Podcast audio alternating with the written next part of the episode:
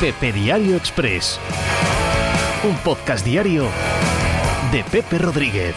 Por si, por si había dudas de que esto iba a acabar pasando, por si había dudas en Houston que los Rockets estaban a punto de explotar, ayer The Athletic dio la puntilla al proyecto actual de, de los Rockets de Harden, vamos a dejarlo así, quizás de los Rockets de Fertita, podríamos denominarlo de mejor manera, a, un proyecto, insisto, que, que si no estaba claro con la marcha de Morey y de Anthony que se había acabado, ahora sí que queda absoluta y totalmente claro que ha reventado. Digo que ha sido de Athletic, cuando de Athletic, eh, la revista de pago, no deja de ser más que el pregonero, no deja de ser más que el altavoz de una realidad subyacente que ya estaba ahí. En un artículo voy a decir que explosivo, en la gran tradición de poner adjetivos epítetos así sonoros al periodismo, ¿vale? Eh, en un artículo explosivo, el staff de The Athletic nos cuenta que dentro de los Houston Rockets, dentro de la plantilla, todos son enfados. Todo. Harden enfadado con los resultados.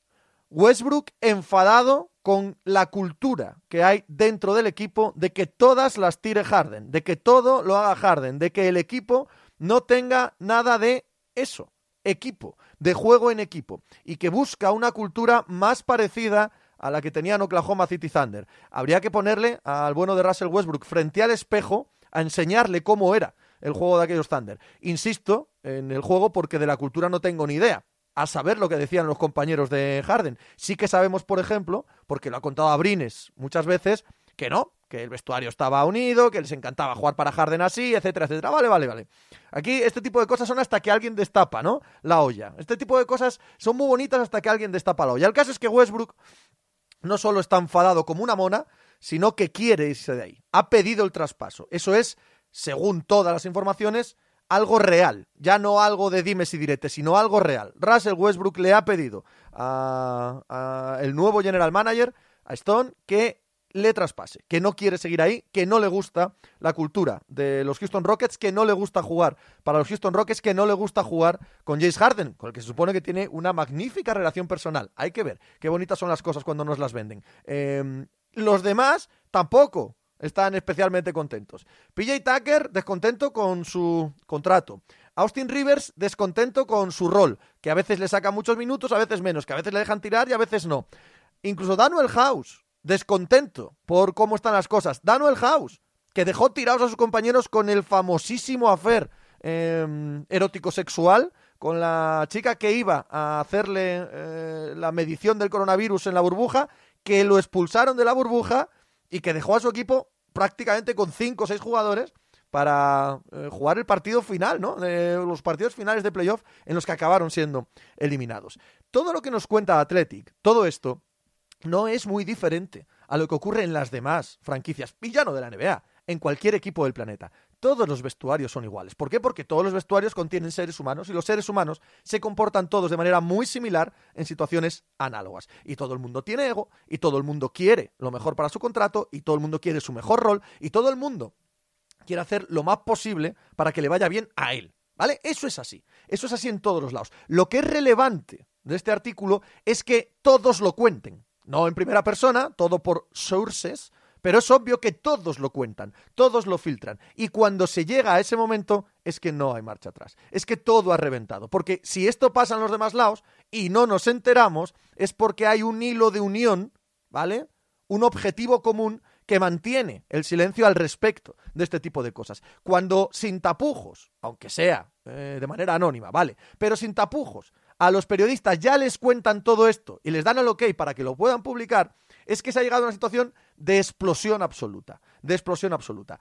¿Por qué se va Mike D'Antoni? Porque ve esto, ve esto y dice, no, no soy capaz de entrenar un año más con esta gente. ¿Por qué se va Daryl Morey? Porque ve esto, porque ve esto exactamente, porque ve que su idea, ve que aquello de convertir a los Houston Rockets en el equipo más extremo en el estilo de juego que hay en la liga, de convertirlo en el equipo más estrella dependiente o estrella centrista que hay en la liga, todos los balones a Will, digo, a James Harden, todo el ataque pasa por él, todo el que venga aquí que esté dispuesto a tirar el triple cuando le caiga el balón y a defender, y nada más, el rebajar la condición de jugador de baloncesto a Eric Gordon, a PJ Tucker, a toda esta peña, rebajarles su condición de jugadores de baloncesto a exclusivamente defensores, corredores al lado de Harden y si este tiene a bien darte un balón, chufla el triple, te venga bien mal o regular.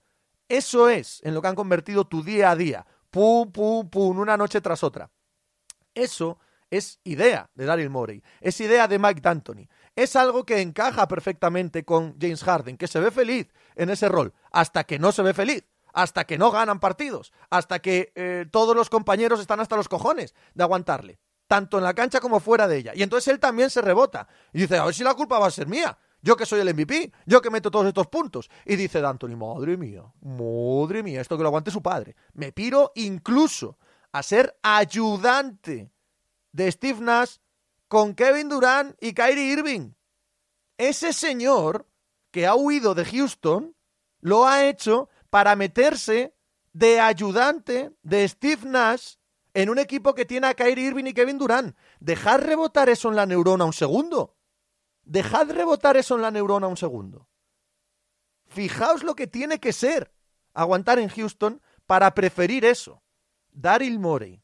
Fijaos lo que tiene que ser aguantar en Houston ahora mismo cuando lo que prefiere es irse a tratar de remodelar un plantel que tiene contratos intraspasables, sé de sobra que esto es mentira, todo en la NBA es traspasable, pero vaya, contratos jodidísimos de traspasar como Al Horford, como Tobias Harris y dos estrellas como Joel Embiid y Ben Simmons que no encajan entre ellas. Una plantilla sobrepagadísima que tiene poquísima elasticidad, poquísimo recorrido, poquísima capacidad de mejorar per se. Y también con un montón de egos y un montón de problemas de toma, pan y moja, de muy padre y señor mío. Pues prefiere eso, Daryl Morey, a seguir en Houston. Russell Westbrook, le deben 140 millones de dólares para los próximos tres años. Agüita. 140 millones para los próximos tres años a un jugador que hoy no importa su temporada MVP, sus triple dobles continuados, hoy la imagen que tiene en la liga es de jugador que no puedes tener con el balón en las manos en los instantes finales de un partido. Y además, que no quieres que esté sin el balón en ningún momento en la cancha. Porque sin el balón no te vale para nada. Para nada. Ese tío se quiere ir. Ese tío exige el traspaso. Ese tío. 140 millones para los próximos tres años. Russell Westbrook. Mírate en el espejo, macho. Me recuerda poderosísimamente a cuando Carmelo Anthony llega a Oklahoma City Thunder y en la rueda de prensa un eh, periodista con buen tino le pregunta, ¿está usted dispuesto a cambiar su rol en la liga, a salir del banquillo? Y Carmelo Anthony, con esa suficiencia de el que no tiene ni puta idea de quién es, de no verse en el espejo, de no entender la realidad que le circunda, de no saber nada de nada de su propia vida, sonríe así irónicamente, ¿yo? Desde el banquillo, ¿yo? Suerte tienes de tener un contrato en esta liga, tío. Pues Russell Westbrook, ese que tampoco se ve en el espejo, que tampoco ve nada, la realidad que le rodea, exige un traspaso. Y dice a Clippers, a Lakers, a Bucks, sí, sí, sí, o al Real Madrid de los Galácticos, claro, claro que sí, claro que sí. De hecho, están los Lakers como locos por tenerte a ti en plantilla, pagarte 40 millones de dólares al año, pagarte 47 millones de dólares en el año 2022. Está deseandito, deseandito. Ya puedes rezar para que algún equipo tipo Knicks, tipo, qué sé yo, Detroit cambiándote por Blake Griffin, alguna cosita así, alguno decida jugarse el todo o nada por un jugador que, bueno, que no te va a meter ni en playoff, pero te puede dar mogollón de highlights y mogollón de repercusión pública. Ya puedes rezar para que eso sea así. Esto lo que nos indica es que todo ha volado por los aires. Todo. James Harden dice que se queda este año. Bueno, veremos. Fertita quería rebajar gastos, quería rebajar el dinero que se estaba gastando con los Rockets. Va a hacer todo lo posible por quitarse salarios de encima, no importa el cómo, no importa el qué. Se va Houston Rockets a una reconstrucción monumental monumental de profunda. Y por eso ha puesto a Stone como, eh, como general manager, mano derecha de Daryl Morey, baratito, y a Stephen Silas como entrenador, un asistente también baratito. ¿Por qué? Porque como esto ha explotado, lo que van a hacer a partir de ahora es no quedarse con salarios e irse a, equipo, a equipo nuevo completamente. Ha explotado, han explotado los Houston Rockets. Ha sido tan brutal esta explosión que hasta ha pasado por eh, encima el hecho de que los Thunder ya tienen entrenador.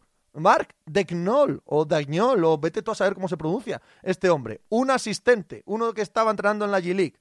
Sam Presti no quería a nadie ahí que le diera la lata sobre eh, qué hacer y qué no hacer ha tardado tantísimo en eh, firmarle otro fichaje barato y un fichaje para tener ahí con los 900 picks que van a tener a futuro para que los, eh, los moldee. ¿Que funciona? Es que San Presti es un genio por poner a un chaval que nadie confiaba en él. Que no, es que este entrenador pues tampoco podíamos esperar mucho más. Y para nada, seguir otro equipo que se va a reconstruir.